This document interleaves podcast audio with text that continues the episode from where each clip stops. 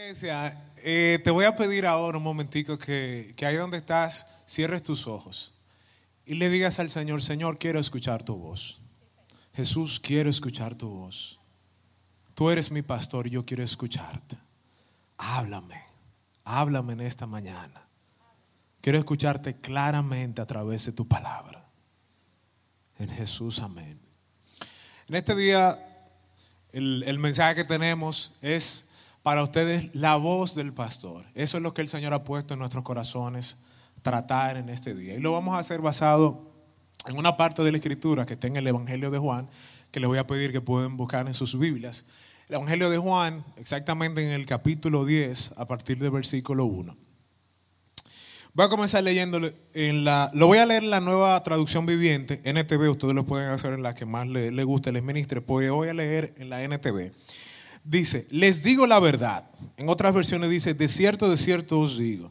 El que trepa por la pared de un redil a escondidas, en lugar de entrar por la puerta, con toda seguridad es un ladrón y un bandido.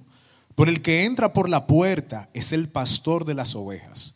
El portero le abre la puerta y las ovejas reconocen la voz del pastor y se le acercan. Él llama cada una de sus ovejas por su nombre y las lleva fuera del redil.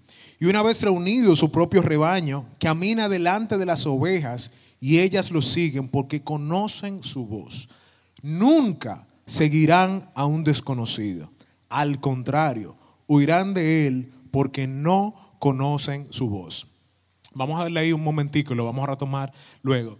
Y quisiera ponerlo primero en, en contexto de, de cuando Jesús decía estas palabras. Jesús, ¿verdad? Como saben, nació en Belén, se crió en Nazaret, una región de Galilea.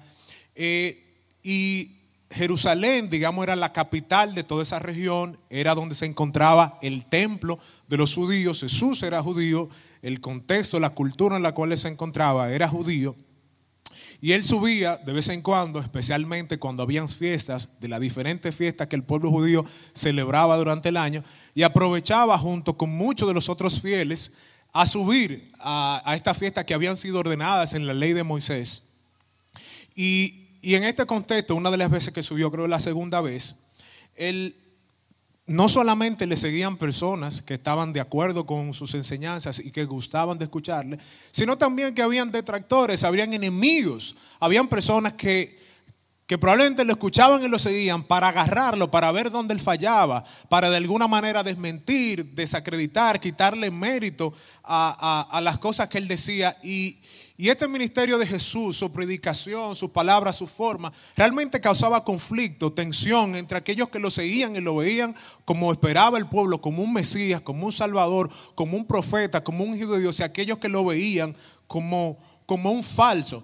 Y él, dentro ¿verdad? De, su, de, sus argumentos, dentro de la forma de él presentarse, él siempre trataba, siendo el Hijo de Dios, teniendo todo conocimiento y todo poder, trataba de, de cuando él hablaba, hacer referencia, hacer alusión a lo que las personas que lo escuchaban eh, podían entender, podían de alguna manera eh, relacionarse. Y hablando de sí mismo, digamos quizá defendiéndose, explicando qué él estaba haciendo, cuál era su función, pues él se hacía a sí mismo como el pastor y como la puerta en un, en un redil de ovejas, o sea, eh, donde estaba el ganado, donde ellas estaban, él, comenzó a definirse él mismo como el buen pastor y como, y como la puerta. Para quienes lo escuchaban, esto, eso era algo, digamos que común. Eh, no solamente porque era parte, digamos, de su cultura, de la economía, del, medio de subsistencia, sino también porque en las escrituras existían múltiples referencias a Dios, al Señor como pastor. Jeremías, Ezequiel, Zacarías, incluyendo inclusive hasta el final de, la palabra de Dios.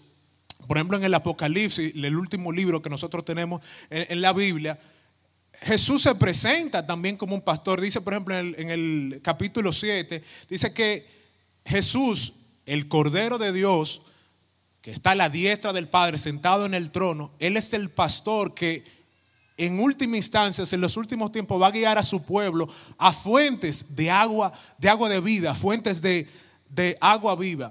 Y mientras preparábamos este mensaje, yo comenzaba con Maru y le, le decía, wow, qué interesante esto. O sea, el, maestro dice, yo soy el pastor, yo soy la puerta. Hay otros que no son realmente el verdadero pastor, sino que dice que son unos salteadores, dice que son unos bandidos, unos ladrones que, vienen a asaltar, o sea que sus intenciones no son buenas. Pero dice, y me, nos llamó mucho la atención a ambos, que él dice, pero mis ovejas escuchan mi voz, no le hacen caso a otras personas, sino es a mí. Ellas, yo las conozco, ellas me conocen y escuchan mi voz. Y yo quisiera que Maro les hablara un, poquito de eso, de, cómo es que el Señor nos compara. Él se pone como pastor y nos compara a nosotros como, como ovejas. Amén, amén, hermanos. Sí, realmente nos llamó mucho la atención de, ser comparados con ovejas. Eh, las ovejas que generalmente uno ve que son unos animalitos que, que a veces huelen mal, que son muy dependientes que tal vez no tienen ningún medio de, defensa, no son animales feroces, eh, incluso son, se abaten, se cansan fácilmente, tienen poca visión. Y uno dice, pero ¿por qué el Señor, si nosotros somos su creación más preciada, nos compara con ovejas? O sea, ¿por qué ovejas? Si, si, si las ovejas prácticamente Tú la ves que están ahí el día entero, me, me, y ya, eso es todo lo que hacen. Solo comen, y hacen me. y, a mí me hubiera gustado, tal vez, no sé, ser comparada con, un animal más fuerte, no sé, un león, eh, una, una jirafa esbelta con sus piernas largas, no sé qué. O tal vez en esta etapa que, que estamos llenitos con una ballena, tal vez, no sé algo como más fuerte, pero el Señor en su, en su sabiduría nos compara con ovejas y, buscando como las similitudes, o sea, ¿por qué ovejas? ¿Por qué ovejas? Bueno, pues primero veíamos que las ovejas tienen poca visión, como le decía, según se entiende, no ven más de dos metros. Yo digo, pero nosotros, nosotros vemos, nosotros podemos ver más de dos metros, pero esa poca visión la puedo comparar con, esos momentos en los que estamos falta de fe, en los que la fe se nos pierde y entre el, día a día, entre los afanes del día a día, eh, nos abatimos y la fe se nos va. En ese momento en el que, en el que tal vez aquel proyecto por el cual he, estado trabajando por varios meses, veo que se pone difícil y no se concreta, o tal vez un, examen por el cual he estado eh, estudiando y cuando me dan la nota, wow, me fue muy mal y como que pierdo la fe, pierdo el ánimo, pierdo la visión de hacia dónde voy. O, tal vez esos momentos aún más difíciles cuando la enfermedad toca, toca nuestra puerta y la fe se nos pierde. Vemos que solamente en nuestro plano natural, en, lo horizontal y nuestra visión vertical se, se nos pierde. O sea, yo decía, bueno, las ovejas ven poco, nosotros a veces vemos muy poco, no vemos el plan de Dios que hay por encima y la fe se nos va. O sea, como que, bueno, ahí me, parezco un poco a la oveja en, ciertos momentos. También eh, las ovejitas son, son muy frágiles. O sea, eh, a, diferencia tal vez de, de ciertos animales, como le decía, que son un poco más dependientes, más más rudos, más, más eh, feroces, o, tal vez de estos animales domésticos que tenemos en la casa, que, cuando llegamos se nos trepan y se nos pueden subir, y un perrito, un gatito y viene. Las ovejas lamentablemente no se pueden trepar sobre su pastor, o sea, sus, sus piernitas son muy frágiles y, y son muy, muy, muy dependientes de, de él. Amor, dame permiso que este es mi lado, este es mi lado. y son muy dependientes de su pastor. Y a veces nosotros nos creemos muy fuertes, eh, muy capaces, muy independientes eh, de nuestro pastor. Pero generalmente y, y muy seguramente lleguen esos momentos en los que viene la adversidad, en los que vienen los problemas, en los que nos descarriamos, nos perdemos, perdemos el objetivo, perdemos la visión. Y necesitamos ese buen pastor que vaya y nos busque donde estamos, nos recoja, nos ponga en su lomo y nos traiga de vuelta al rebaño, con alegría, con gozo, tal como, como habla la palabra del Señor en, en Lucas 15, 15 del 4 al, al, al 5, es la parábola de la oveja perdida, que dice, si un hombre tiene 100 ovejas y una de ellas se pierde, ¿qué hará? No dejará las otras 99 en el desierto y saldrá a buscar la perdida hasta que la encuentre.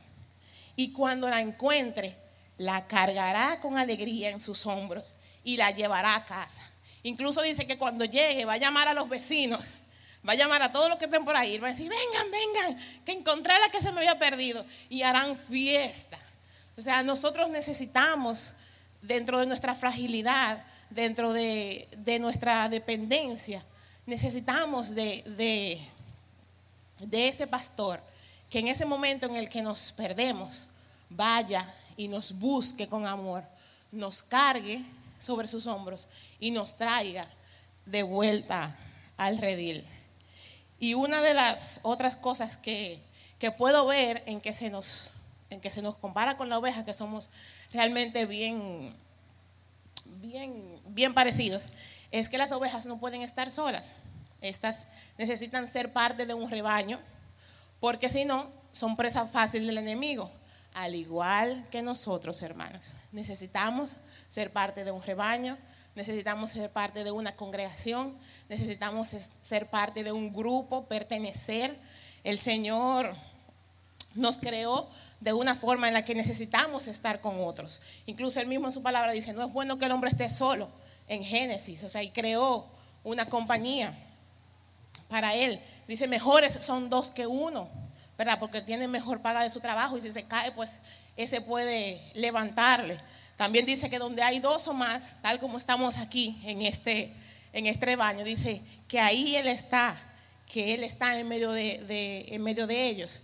Entonces el relacionarlos, el sentirnos parte, el, el saber que pertenecemos a un lugar, sobre todo a un rebaño en el que podemos encontrar refugio, es muy, muy, muy importante para nosotros como personas, como lo son también para las ovejas. Y entonces ahí, ahí veíamos como, como esas similitudes entre nosotros como ovejas y el Señor como nuestro pastor. Y bueno, para ya no, para seguirle dando paso a mi esposo, les, les comento también que al igual que ellas, necesitamos, ¿verdad?, de un pastor que es, que es el único mecanismo de defensa que tienen las ovejas. Como le decían, las ovejas solo hacen me y comen y comen. Pero las ovejas necesitan, el único mecanismo de defensa que tienen las ovejas son la vara y el callado del pastor. Así como, como nos habla en Salmos 23, del 2 al 3, dice que en lugares de lugares pastos la hará descansar, que junto a aguas de reposo la pastoreará, que confortará mi alma y me guiará por sendas de justicia, por amor de su nombre. Les dejo con, Fabio nuevamente. Amén. Y yo creo que hasta ahí, ¿verdad? Con la explicación de Maru, de, esa, de esa ilustración del Señor Jesús, Él mostrándose como pastor y nosotros como veas que escuchamos su voz. Yo creo que hasta ahora, ¿verdad? Vamos entendiendo bien. Sin embargo, me llama la atención que lo que leímos hace unos minutos de la, de la palabra de la Escritura, Dice en el versículo 6 que los que oyeron a Jesús usar este ejemplo no entendieron lo que quiso decir y él tuvo que darle una explicación. Y ahí de nuevo imagino, definitivamente, somos ovejas. O sea, creo que estaba muy claro lo que él quería decir. Sin embargo, nos hace falta explicación, nos hace falta muchas veces eh, guianza. Y él, Jesús comienza a decir a partir del versículo 7, les digo la verdad, de cierto, de cierto os digo, yo soy la puerta de las ovejas, vuelvo y lo repite. Todos los que vinieron antes de mí eran ladrones y bandidos, pero las verdaderas ovejas no los escucharon. Dice, yo soy la puerta. Los que entren a través de mí serán salvos. Entrarán y saldrán libremente y encontrarán buenos pastos. Y el propósito del ladrón es matar, robar y destruir. Pero mi propósito es darles una vida plena, una vida abundante. Jesús nuevamente tratando de que entiendan quien les estaba escuchando y, naturalmente todos los que habíamos de creer. Por el testimonio y la palabra de ellos, él volvía a repetir, Yo soy la puerta. En otras ocasiones Jesús se refiere a sí mismo no solamente como la puerta y como el buen pastor, sino también como el camino. En el mismo Evangelio de Juan, Él se presenta, Él dice, yo soy el camino, la verdad y la vida. Nadie viene al Padre, nadie llega a Dios si no es a través de mí. Pero en ese versículo también nosotros podemos ver que aparentemente, si Él es el pastor, como Él afirma serlo, como de hecho lo es, hay otros que digamos que son imitadores, o sea, otros que de alguna manera tratan de imitar o parecerse, o, yo diría aún más, usurpar la, labor que él tiene. Y, de nuevo lo llama, un término fuerte, le llama salteador, le llama bandido, le llama eh, ladrones. Y no solamente eso, él no lo deja como que hay unos cuantos por ahí, digamos, unos anticristos, aquellos que pretenden, digamos, guiar a la gente y no, y no es hacia Cristo, no es hacia Dios. Pero él dice, no solamente hay unos ladrones, el ladrón, como en contraposición al mismo, hay uno mayor cuyo ministerio es completamente diferente, opuesto. Él dice, el ladrón lo que viene es a matar, a robar y a destruir. Muy en contraposición con lo que él quiere hacer. Él como buen pastor, y fíjese que él hace énfasis, yo soy el buen pastor, el pastor de las ovejas, yo quiero darles vida y darles vida en abundancia.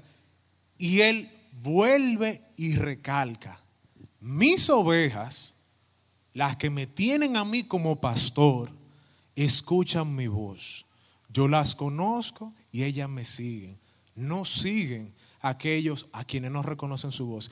Y para ilustrar un poquito mejor esto, no sé si el proyector tiene el video, un video que le vamos a presentar donde precisamente eh, se muestra muy bien esta característica de ovejas que solamente escuchan al pastor. Mira a ver si lo podemos poner.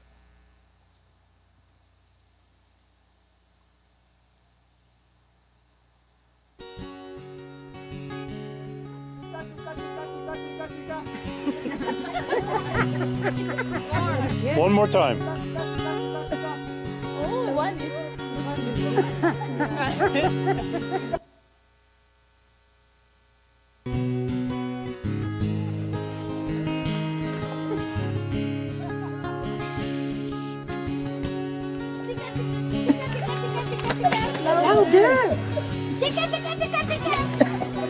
Tika, tika, tika, tika. Tika, tika.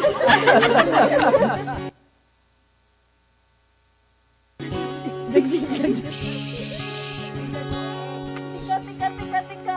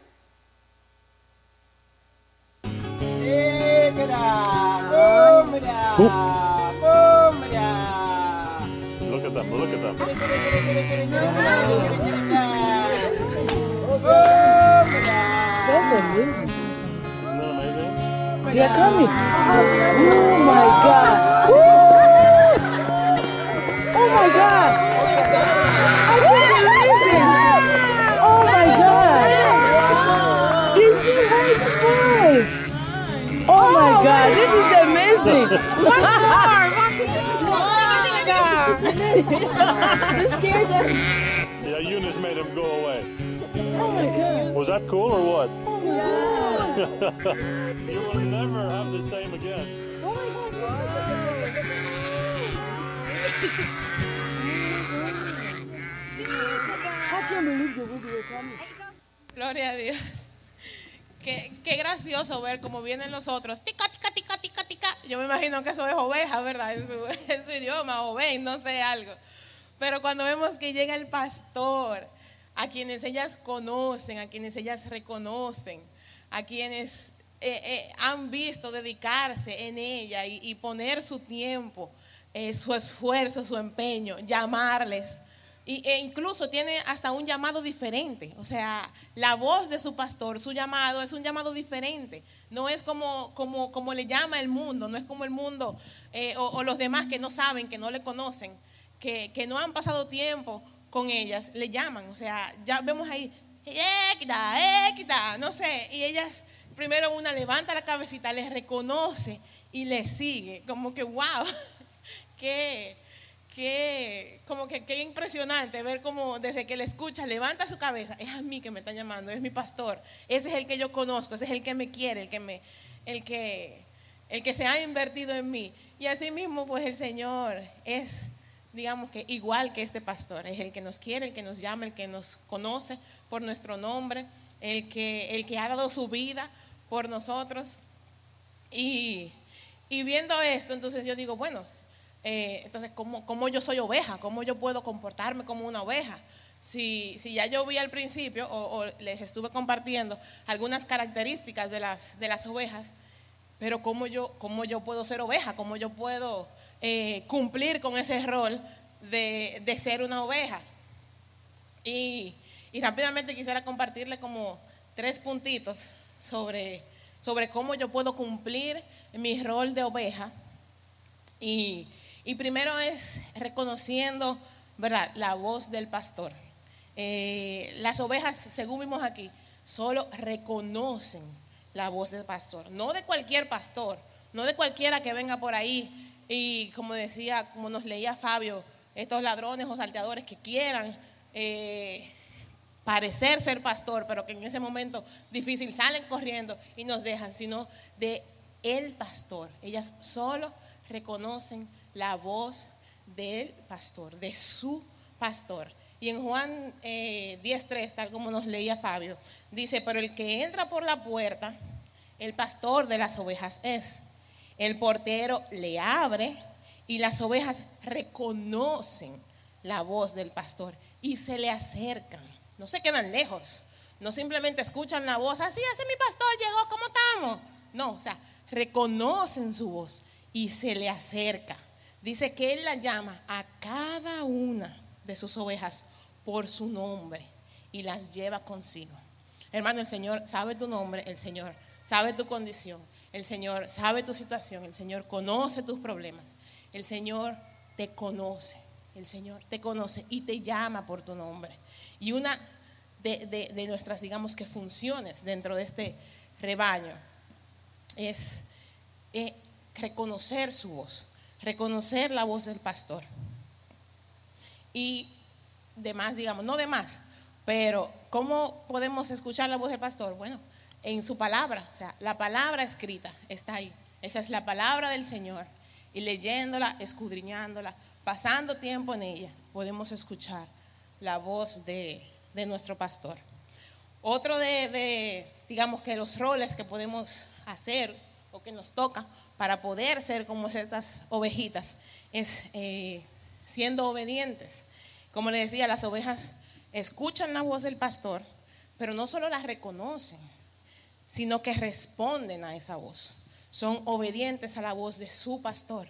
Incluso el pastor nos, nos compartía eh, hace varios meses atrás sobre la obediencia, sobre la bendición en que hay en ser obedientes, en escuchar la voz del pastor y accionar a ellas. No, no actuar por impulso, no por voluntad propia, sino escuchar la voz de nuestro pastor, leer la voz de nuestro pastor, recibir la voz de nuestro pastor y entonces poner en práctica.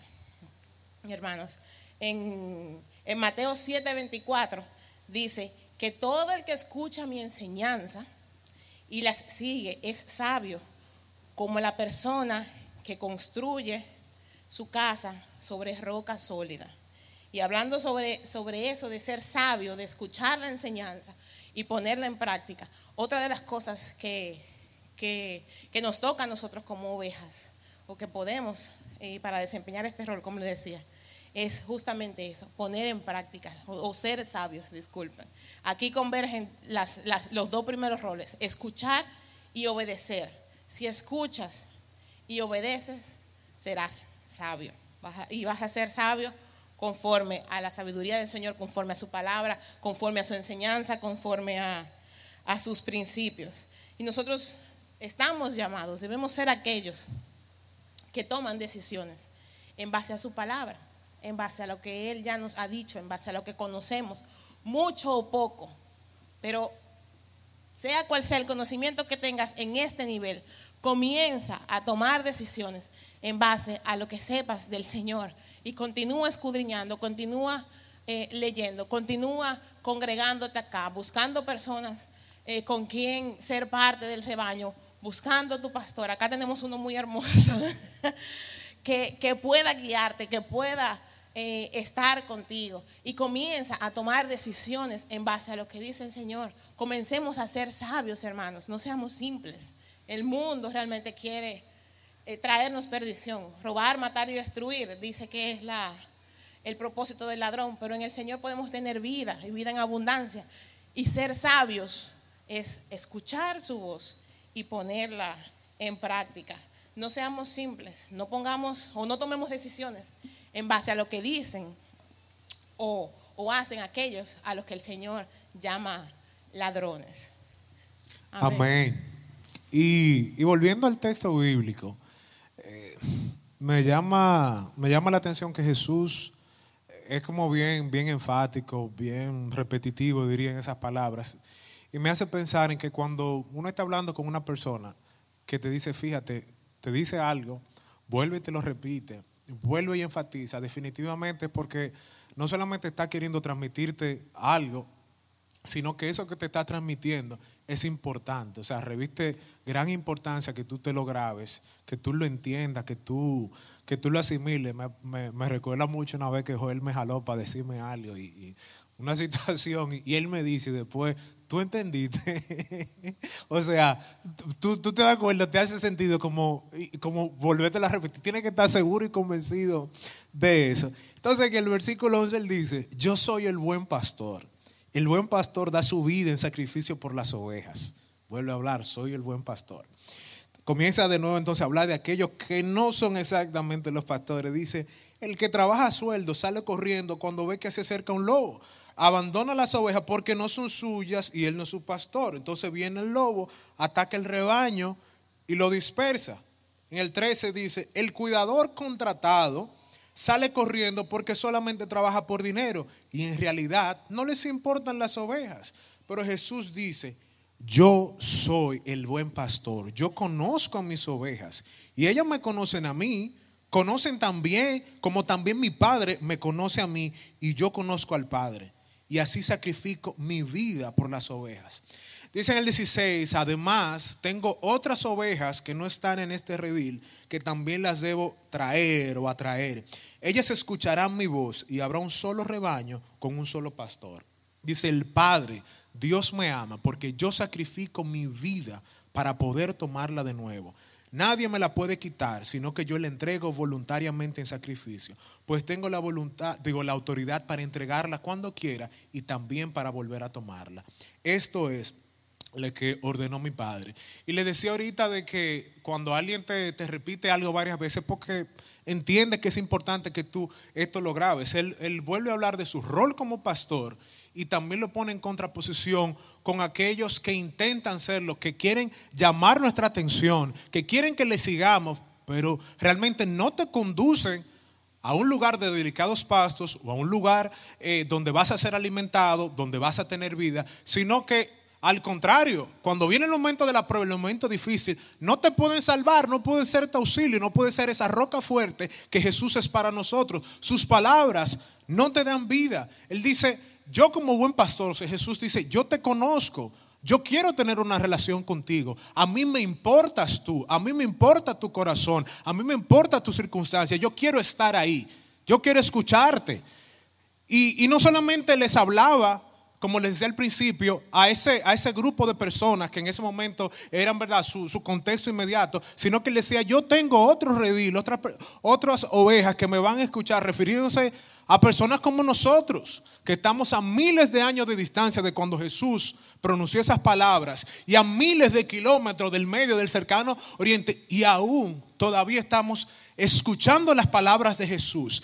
Eso significa que Él sigue llamándonos. Él sigue llamando de todas las naciones, de todos los tiempos, de todas las generaciones, reuniendo un rebaño para presentársela a Dios su Padre. Mira, esto es lo que tú me diste. Yo le he preservado a cada una. Ninguna se va a perder. Ninguna yo la voy a dejar. Ninguna van a estar huérfanas. Yo soy su pastor. Aleluya. Y él dice, yo, yo, el buen pastor, doy mi vida por las ovejas. No solamente el que le entrega algo, su fuerza, su energía, él dice, yo las amo tanto que yo doy mi vida. Y dice, yo la doy voluntariamente, tengo la capacidad de darla y de volverla a tomar. Y él dice, y el Padre por eso me ama, porque yo hago su voluntad.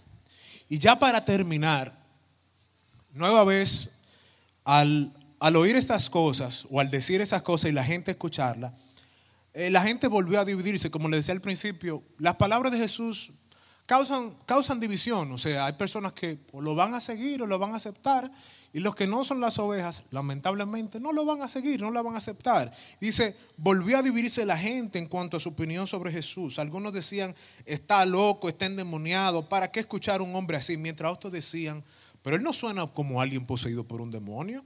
¿Acaso un demonio puede abrir los ojos del ciego?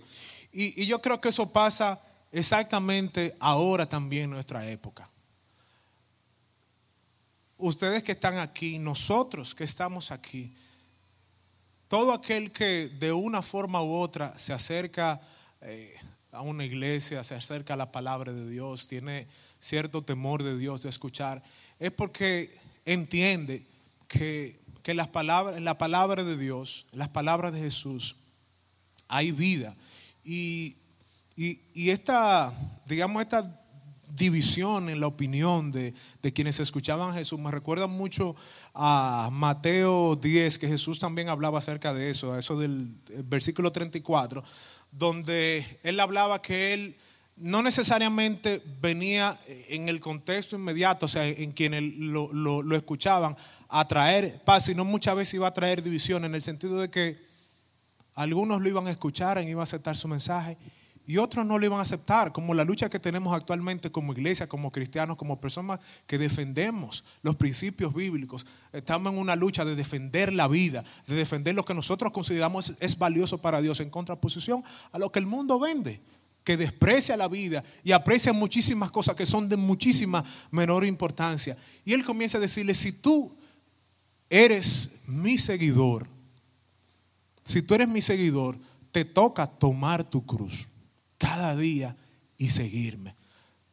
Te toca priorizar por encima de cualquier otra relación, priorizar la relación que tienes conmigo. Y más aún, Él dice, si por no seguirme, por no atender a mis palabras, tú entiendes que vas a perder tu vida, puedes perder, no lo sé, imagínate cualquier cosa que, que quizás tú estimes preciada, pero que, cuando vienes a Jesús, dices, wow, pero eso me va a traer problemas, me puede traer problemas en la familia, o, hablar de Jesús o defender lo que yo creo puede traerme problemas en el trabajo o en la escuela. Él dice, si tú priorizas eso más que, más que a mí, pues bueno, pues tú no eres digno de mí, porque yo exijo mucho de quienes me siguen. Y básicamente esa exigencia es tomar cada de su cruz y es negarse a uno mismo y decir, Señor Jesús, ¿qué tú esperas de mí? Te pregunto, ¿eres tú de aquellos que, que están en contra? ¿O eres tú de los que están a favor de las palabras de Jesús? ¿Quieres tú seguir al buen pastor de las ovejas? El que te ama, el que te cuida, el que te conoce, el que está ahí en el momento en que viene el salteador o, el asaltante. La vida muchas veces nos asalta a nosotros con, con situaciones, con enfermedad, con problemas, con crisis, con una pandemia mundial. Nos ataca. ¿Quieres estar ahí del lado del maestro que está ahí para ti en ese momento? ¿O te dejas guiar de los falsos cristos, de aquellos que prometen darte vida, pero al final van a salir huyendo cuando las cosas se ponen feas? ¿A cuál quieres seguir? ¿Al ladrón o al buen pastor? Más aún, Él es la puerta. ¿por cuál puerta tú quieres entrar, digamos, al, al- al final de tus días? ¿Quieres entrar por la puerta estrecha? Jesús dice que Él es la puerta, pero que el camino y la puerta de Él son estrechas, a diferencia de la puerta ancha donde caben cualquier cosa, todo lo que nosotros queramos hacer, nuestra manera de pensar, nuestros deseos. Pero Él dice que la puerta ancha, o sea, la que es permisiva, la que todo, todo vale, todo es todo y nada es nada, esa puerta lo que lleva es a la perdición. Pero Él dice, yo la puerta, y el camino estrecho, la puerta estrecha, la senda angosta, soy la que lleva la vida. ¿Por cuál de las dos puertas quieres, quieres atravesar?